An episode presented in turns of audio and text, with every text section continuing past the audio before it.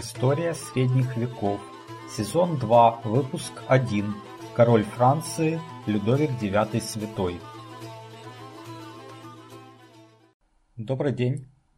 Меня зовут Валентин Хохлов.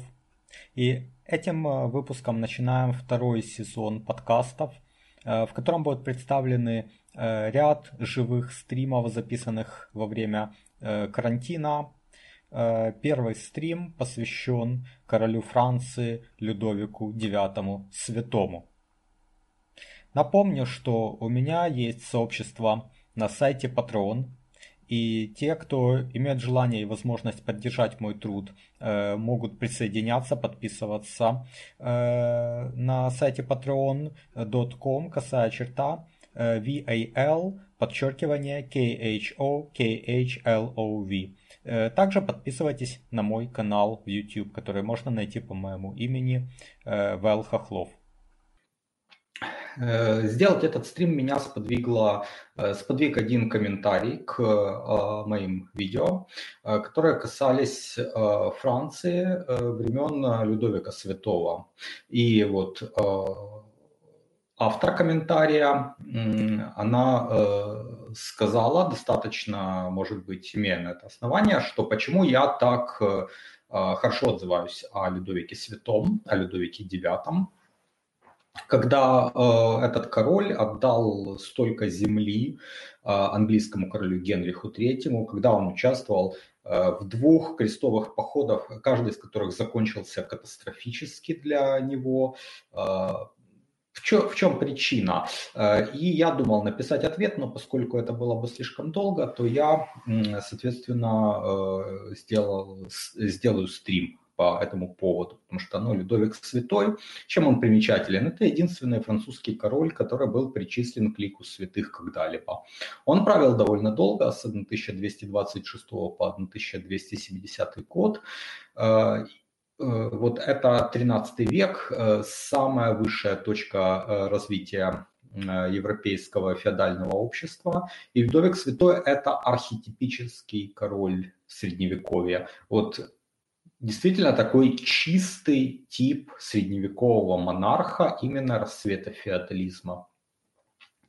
В, в этом смысле он крайне замечателен. Его сравнивают, когда говорят, что он король идеалист, мечтатель на троне, славы король, а, с двумя другими э, великими королями. Вообще в истории Франции было четыре великих капетинга. Это Людовик VI, это его внук э, Филипп II Август, который был дедом Людовика Святого. И через одно поколение, вот внук Людовика Святого, это Филипп IV Красивый.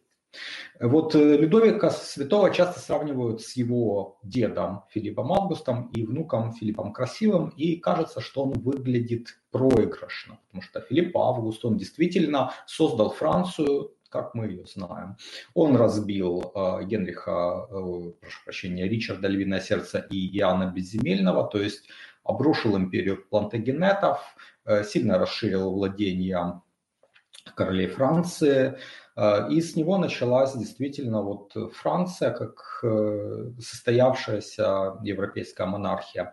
А Филипп, красивый внук Людовика Святого, он упрочил э, королевскую власть настолько, насколько э, этого никогда Средневековье не знало. То есть фактически он стал абсолютным монархом впервые в, в в средневековой истории, впервые за времена феодализма, он, можно сказать, опередил свое время где-то лет на 200, потому что к такой абсолютной монархии Европа пришла только в начале 16 века, где-то Франциск I во Франции, Генрих VIII в Англии. То есть казалось бы, вот эти два великих Филиппа, и между ними э, Людовик Святой – но почему-то я называю его архетипическим королем высокого средневековья, а не вот этих двух Филиппов. Вот давайте попробуем разобраться, почему. Э, значит, э, ну для этого, конечно, я э, считаю, что уже мы будем отталкиваться от тех видео, которые были в цикле, то есть история Франции, Людовик Святой, и э, понятие феодализма и феодального права, чтобы не повторяться. Значит, э, с чего я бы начал? Ну, история, о которой я уже рассказывал, и которая довольно показательна. Это еще молодой Людовик Святой в 1241 году. Казалось бы, да, он 15 лет на троне, но на самом деле он вступил на престол еще ребенком. Его отец рано умер, Э, регеншей была Бланка Кастильская, мать Людовика, достаточно долго, и поэтому в 1241 году Людовик, э, хотя и 15 лет на троне, но фактически он еще молодой король, который самостоятельно только начинает править. Значит, э, конфликт у него возник с Гуго де Лузиньяном, графом Дюлямаш. А что такое графство Дюлямаш? Это графство в Аквитании. То есть той части, которую Филипп Август отобрал у плантагенетов, у Иоанна Бессемельного. А, значит, э, Гуго де Люзиньян э, был женат на э, вдове Иоанна Безземельного, то есть на бывшей королеве Англии. На троне ее сын Генрих III английский. Он называет Гуго де Люзиньяна отцом то есть, хотя он, конечно, не биологический отец э, английского короля, но тем не менее, видите, насколько там почтительно э, король э, Англии относится к этому человеку. А, значит, когда Аквитания была отобрана у плантагенетов, которые, я напомню, унаследовали Аквитанию от ее исконных герцогов. Вот последняя герцогиня Элеонора Аквитанская вышла замуж за Генриха II английского, то э, графство Пуату или Пуатье э, в составе Аквитании, оно было отторгнуто, и Людовик Святой дал это графство как апанаж своему младшему брату Альфонсу. А, графы де Марш были вассалами графов де. И получается, что Гуго де Лузиньян должен был принести амаш Э, младшему брату французского короля. Он публично отказался это сделать, чем нанес, конечно же, оскорбление э, Альфонсу. Э, и что сделал Людовик? Людовик имел полное право пойти на непокорного вассала войной. Он это не сделал, он созвал своих вассалов – и задал им вопрос, что э, должно сделать с вассалом, который э, отказывается принести амаш и присягу на верность своему сюзерену. А, поскольку выпуск э, о феодальном праве, я надеюсь, вы смотрели, то вы знаете, что такого вассала следует лишить феода, потому что он нарушил феодальный контракт. Это норма феодального права. И, конечно же, вассалы Людовика так и ответили. Теперь важно, почему э, он задал вопрос вассалам. Опять же, в выпуске о феодальном праве мы говорили, что судить в феодальной системе э, человека могли равные ему, соответственно, вассалы одного и того же сюзерена могли судить вассала. Сюзерен сам не мог судить своего вассала. И поэтому Людовик сделал все в соответствии с правилами. Интересно также, как он сказал э, в ответ вот э, он, этим э, своим вассалам, когда они его поддержали и вынесли вердикт, что он имеет право лишить Феода графа Дюлямаш. Людовик обратился к ним с такими словами. Также истина, как и то, что мое имя Людовик, что граф Дюлямаш держит эти земли как феод Франции со времен славного короля Хлодвига, который захватил всю Аквитанию у короля Алариха, э, язычника, э, вплоть до Пиренейских гор. Ну, тут, конечно, Аларих э, был не язычником, надо отметить, а был христианином, просто исповедовал арианство, а не католицизм. Но в остальном, видите, прошло 700 лет, а более 700 столетий даже, а э, Людовик Святой помнит ту историю и помнит, как была Аквитания получена франками, как она стала их землей, то есть владением королей, и как короли дали э, это как феод, часть этой земли, часть Аквитании, графства Дюля-Марш, э, графом. И, соответственно, он вывел вот такую четкую юридическую формулу, Э, обосновал свою позицию. Это мы будем видеть и в дальнейшем. Это очень четко описывает характер Людовика. Он стремился к справедливости. Здесь, конечно же, он стремился восстановить справедливость в отношении своего брата Альфонса, но э, в отличие от того же Филиппа Красивого, который опирался на легистов, который очень э, большую роль давал формальной э, юридической стороне дела э, Людовик Святой давал большую роль фактической стороне, то есть духу феодального права, а не его букве. Вот тоже показательный пример. Его Гизо не приводит. А, да, я еще хочу сказать, что основным источником для меня является Франсуа Гизо. Я считаю, что это вот отец исторической науки во Франции, виднейший историк XIX века, хотя э, у него Людовик Святой проходит, ну, как бы, как часть его исторических трудов. Есть, допустим, монография, посвященная Людовику Святому э, авторства Жака Легофа. Но, э, возможно, вот вы знаете, что я довольно критически отношусь к Жаку Легофу, и я считаю, что хотя, да, Легоф – пишет гораздо более подробно о Людовике Святом, э, и он изучил массу свидетельств э, и массу источников, гораздо больше, чем Гизо, конечно, но Легов как-то очень поверхностно, он их наваливает, все эти источники, в кучу и описывает не критически. Что мне нравится у Гизо? Гизо очень вникает в суть. Он, у него не очень много источников, но он разбирает очень детально каждый из них и, и делает, как мне кажется, выводы, которые гораздо глубже показывают суть э, того или иного монарха, в частности, Людовика Святого или Филиппа Красивого. Значит, э, но следующий э, эпизод, он не входит не, не у Гизони встречается, не у, Ли, у Лигофа я его видел. Правда, в какой-то другой книге. Вот, э, но э, вы можете легко в интернете найти э, описание этого эпизода по ключевым словам, то есть это сведения Гийома Дюсен Патю о том, что произошло в Витри. Это такой небольшой городок, поселение. Ледовик был в Витри и слушал проповедь. А, и э, ему мешал шум в соседней таверне. То есть в таверне по соседству люди там что-то буянили. И тогда король э, отправил э, своего сержанта, но сначала спросил, а в чьей юрисдикции находится Витри? Ему сказали, в вашей, сир. И тогда он отправил своего сержанта, чтобы утихомирить ну, людей в таверне.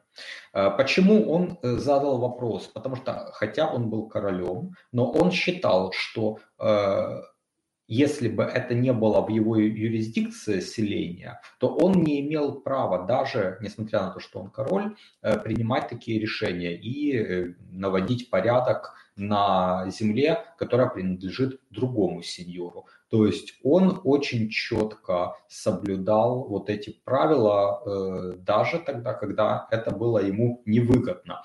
Вот третий эпизод очень показателен, в частности, почему, э, за что критикуют Людовика Святого. Он вернул Генриху Третьему английскому, сыну Иоанна Безземельного, часть владений, которые э, были отобраны Филиппом Августом у вот Иоанна Безземельного. Почему он это сделал? Его советники были против. Они ему говорили, «Э, Сир, нам кажется, что если вы думаете, что э, вы не имеете права на эти земли, э, которые были завоеваны у предшественников, предков короля Англии, то вам нужно вернуть все эти завоевания. А, а если вы считаете, что вы вправе, имеете право на эти земли, то вам не нужно возвращать ничего. А я напомню, что Филипп Август отобрал у Иоанна Безземельного огромные земли, половину нынешней Франции. Он отобрал герцогство Нормандия, графство Анжу, Мен, Турень, э, огромное герцогство Аквитания, э, куда входили графства Пуату, Овернь, э, Сентонж, Лимузен, Перегор. И южнее еще герцогство э, Гасконь.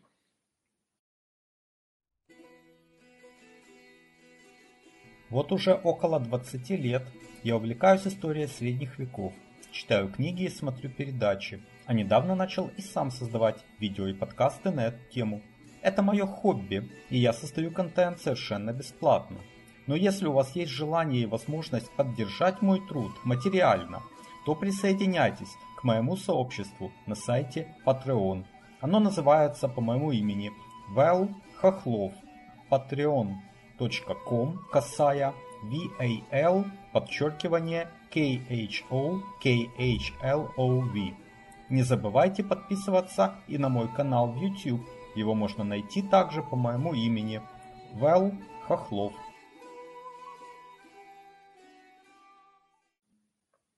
Так а, вот, э, Людовик IX отдал Генриху III далеко не все эти земли. Он отдал только часть герцогства Аквитания и э, Гасконь. Э, и он мотивировал это следующим образом.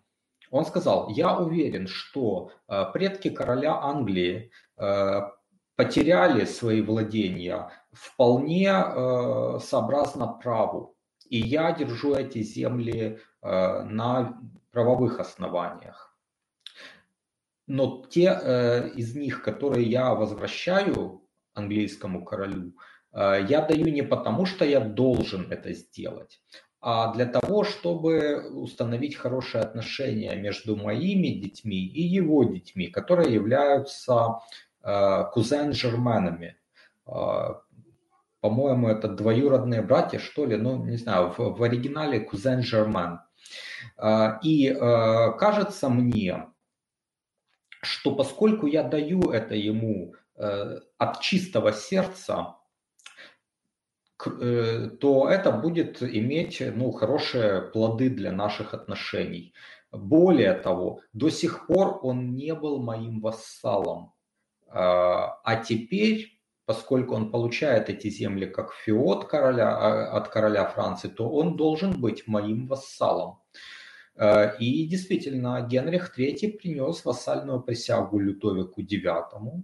Э, и далее какое-то время английские короли достаточно мирно уживались с французскими королями. В частности, тот же Филипп Красивый отдал свою дочь Изабеллу э, замуж за английского короля Эдуарда II. Английские короли были парами Франции, то есть как бы по, по статусу были ниже короля Франции, потому что они были его вассалами. А, и э, тот же Генрих III обращался к Людовику Святому как к арбитру в споре со своими баронами. А, вот, э, в частности, в 1264 э, году 23 января Генрих III обратился к Людовику IX с просьбой рассудить его спор с баронами. А я напомню, что к тому времени в Англии уже полвека действовала э, Магна Карта, Великая Хартия Вольностей. Как раз бароны навязали ее Иоанну Безземельному после всех его поражений, и э, власть короля уже была несколько ограничена этой хартией. И э, вот э, Людовик э, вынужден был рассудить короля Англии и его Э, вассалов относительно вот, трактования того, что кто кому должен был э, в соответствии с этой хартией. И он это сделал достаточно справедливо, то есть он имел большой моральный авторитет.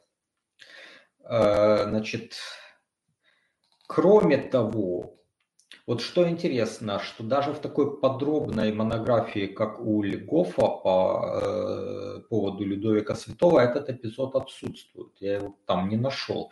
А я его видел в книге Успенского об истории Византийской империи, где, в частности, он э, говорит об истории латинских государств в Греции. Основывается он на Марийской хронике. Значит, это э, Мариейская хроника, э, то есть хроника княжества Ахейского, то есть э, Пелопонес, полуостров Пелопонес. Там правили Вильардуэны. После того, как э, после, в ходе четвертого крестового похода э, был завоеван Константинополь и потом э, большая часть Греции. А в Афинах правил э, Ги Рош, который имел титул сеньора Афин, э, но Афины, они изначально были в вассальной зависимости от королевства Тессалоники. К тому времени уже королевство Тессалоники было отвоевано византийцами, греками. Соответственно, Дюлярош как бы ну, стал независимым сеньором. Но Вильярдуэны его завоевали, вот в частности Вильгельм II де Вильярдуэн, и Ги вроде бы, опять же, принес ему аммаж, но перы Ахейского княжества отказались судить Ги, потому что формально Афины не были феодом э, вот этого княжества. И для разрешения спора выбрали арбитром короля Франции Людовика Святого. Король решил спор в пользу Гиделя Роша э, и даже сделал э, его из сеньора Афин герцогом афинским. Тут очень примечательно то, что э, люди из такого далекого уголка Европы, как э, Греция, латинская, конечно же, Греция, э, обратились к королю Франции как к арбитру. То есть его авторитет – в Европе стал таким э, сильным, что к нему обращались за тем, чтобы он решал споры, хотя ни Вильярдуэны, ни Деляроши э, не были вассалами короля Франции. Вильярдуэны были вассалами графов Шампани во Франции, имеется в виду их французские владения, конечно же, не княжество Ахейское. Э, но графы Шампани были еще независимыми от королей Франции. Это только вот как раз Филипп красивый внук Людовика Святого э, получит шампань от своей матери в наследство. А, а Дюля Роши были из Бургундии, но не той Бургундии, которая во Франции, а из графства Бургундия, которое было в составе Священной Римской империи. То есть получается, что эти люди, они к капетингам, к Людовику IX напрямую никак не относились. Но вот они выбрали его арбитром.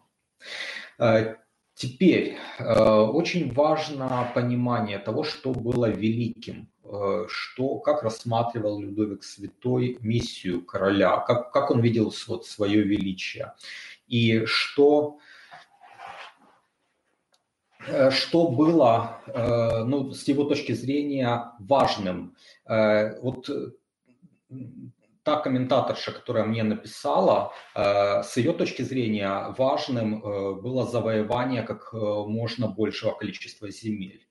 Но Людовик Святой так не думал. В частности, вот так думал Филипп Август. Наверное, так думал Филипп Красивый, хотя для Филиппа Красивого, наверное, больше значило богатство. Напомню, что он разгромил орден тамплиеров для того, чтобы в основном-то заполучить их огромное богатство.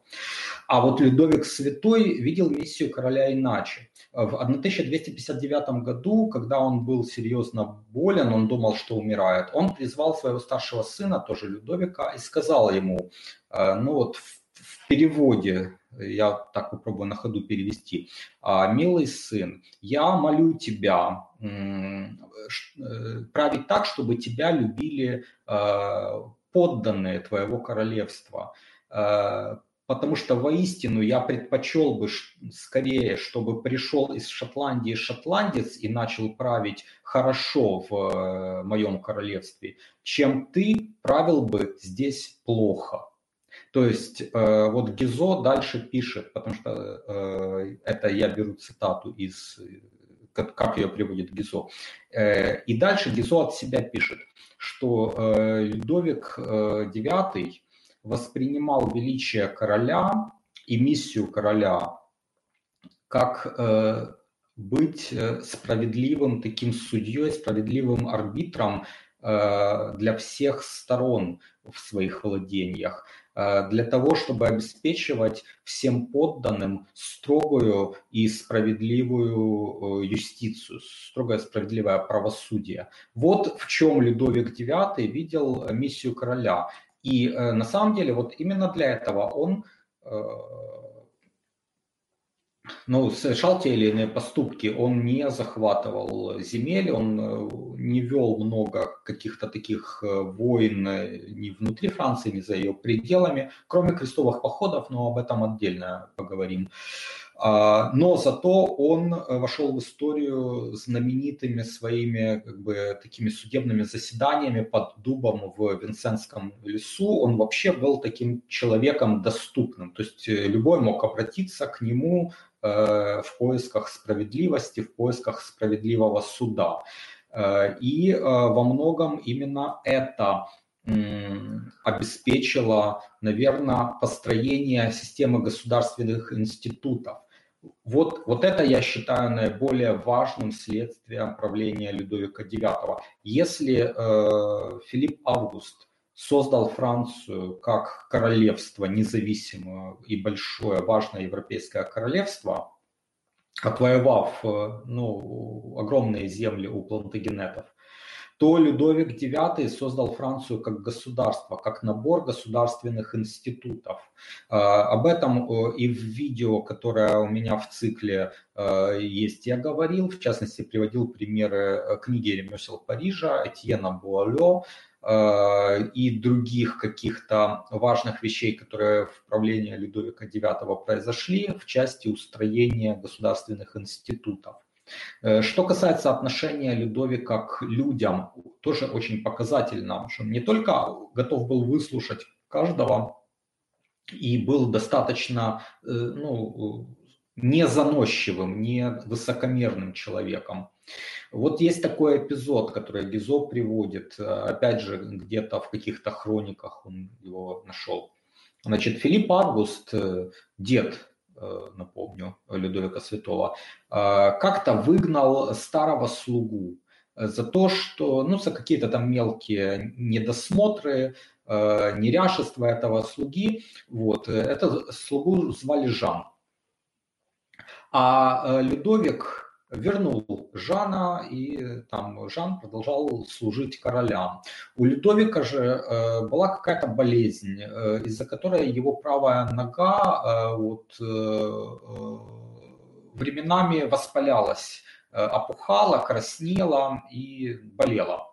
И вот э, однажды, когда вот этот приступ болезни был, король э, хотел рассмотреть э, как бы вот эту ногу воспаленную и попросил Жана посветить ему. Ну, посветить, естественно, что? Свечой.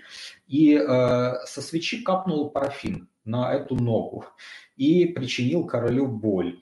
Но король, вот король воскликнул, ах, Жан-Жан, мой дед выгнал тебя из своего дома за гораздо меньше, меньший проступок. Но кроме вот этого такого упрека э, больше ничего своему слуге не сделал. Значит, э, теперь, что касается крестовых походов.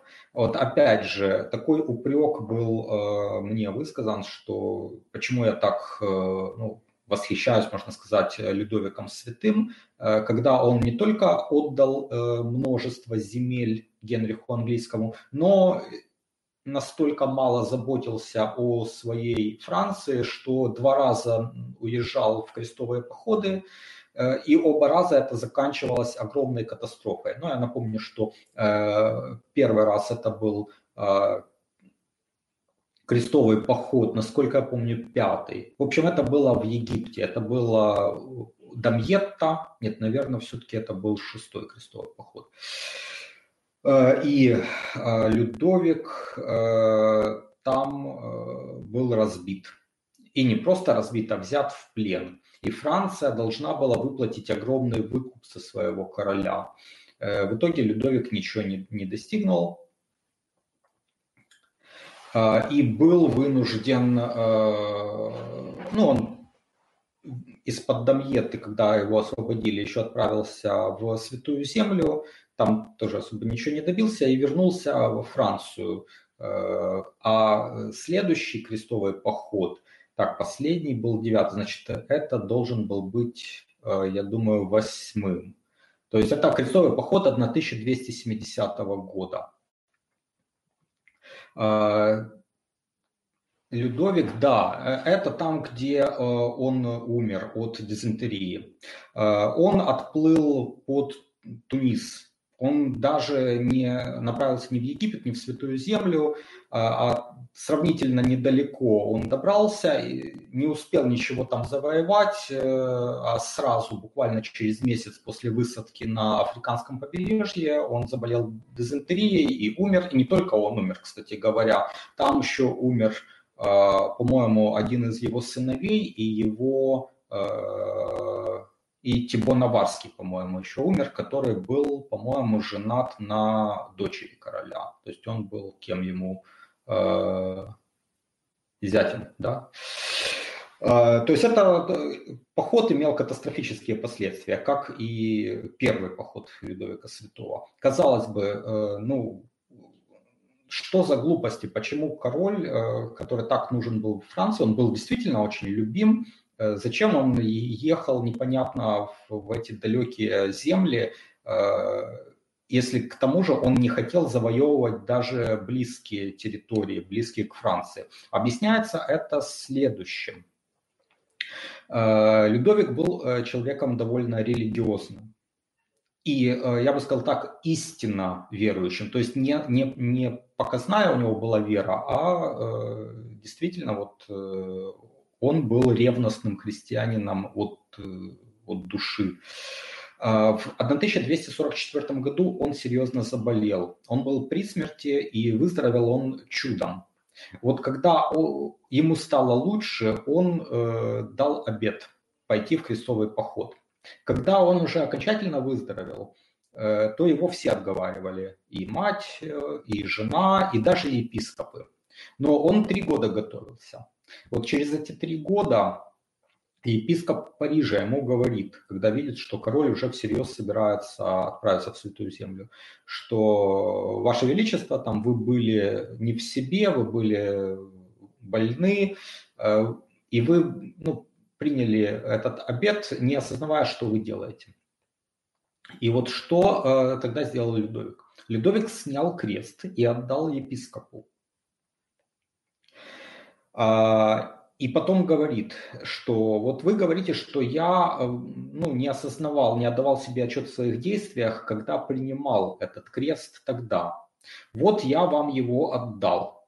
Теперь вы видите, что я э, отдаю отчет в своих действиях, я в здравом уме нахожусь, э, я приказываю вам отдать мне обратно этот крест, и я его опять на себя принимаю.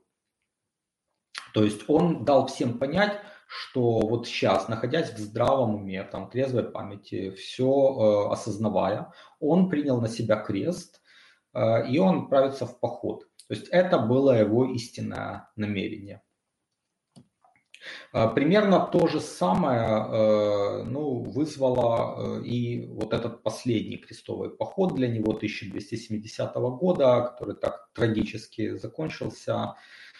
А, Людовик чувствовал, что он должен это сделать. Не, не для завоеваний, не для усиления своей власти и своего могущества. Он должен это сделать как христианин, как верующий человек. И когда он лежал э, в таком, как бы, я не знаю, как это назвать, горячечный бред или что там при дизентерии, когда он уже умирал, то он э, говорил, Иерусалим, Иерусалим. То есть вот э, его а, манил этот святой город, это была его такая истинная вера. Вот, э, в общем-то, те вещи, э, которые я хотел сказать о Людовике Святом, о человеке, которого называют идеалистом или мечтателем на троне, я так не думаю. Я думаю, что он был по-своему честным человеком, достаточно цельным. Э, то есть он э, э, проповедовал то, что исповедовал. Он был предан феодальному праву, хотя да, при нем начал, начался демонтаж феодальной системы, началось усиление королевской власти, но сам он, как вот вы видите, довольно ревностно следил за соблюдением норм феодального права, за тем, чтобы не покушаться на права своих вассалов, чтобы все было сделано в соответствии с нормами этого права. Э, и далее э, я еще также хотел бы заметить, что те вещи, которые э, также ему ставят в упреки, крестовые походы, что это шло у него от сердца. То есть, как человек честный, он не мог поступить иначе. Он считал, что раз он дал слово, значит, он должен его выполнить. И в этом отношении он ставил свою честность и взятые на себя обязательства выше, чем э, свою личную выгоду и даже, возможно, выгоду, интересы своего королевства. А, вот таким был человеком Людовик Святой, этот как я его назвал, архетипический король высокого средневековья. Архетипический потому, что он был королем феодальной Франции, соблюдал феодальное право, он не стремился стать абсолютным монархом, как его внук Филипп Красивый. Вот он был таким такое дитя своего времени, вот наилучшее отражение эпохи XIII века, э, периода высшего расцвета э, феодализма. Э, но то, что он разорил своими походами, это Э, когда выкуп э, был заплачен, это, конечно, был огромный выкуп, он был разорительный, но надо сказать, что Франция в то время была очень богатым королевством.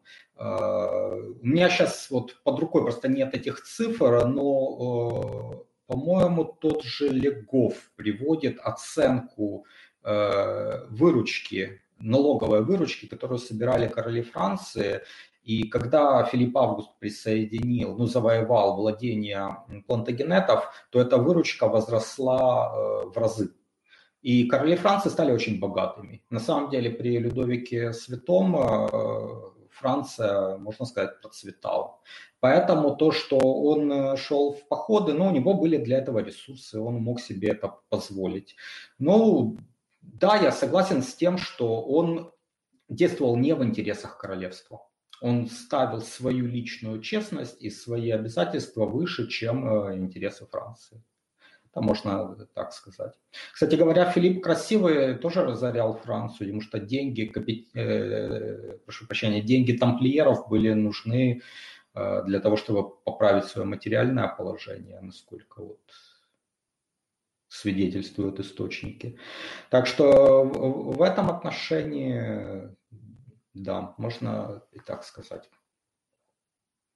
Что спасибо вам за внимание и до свидания.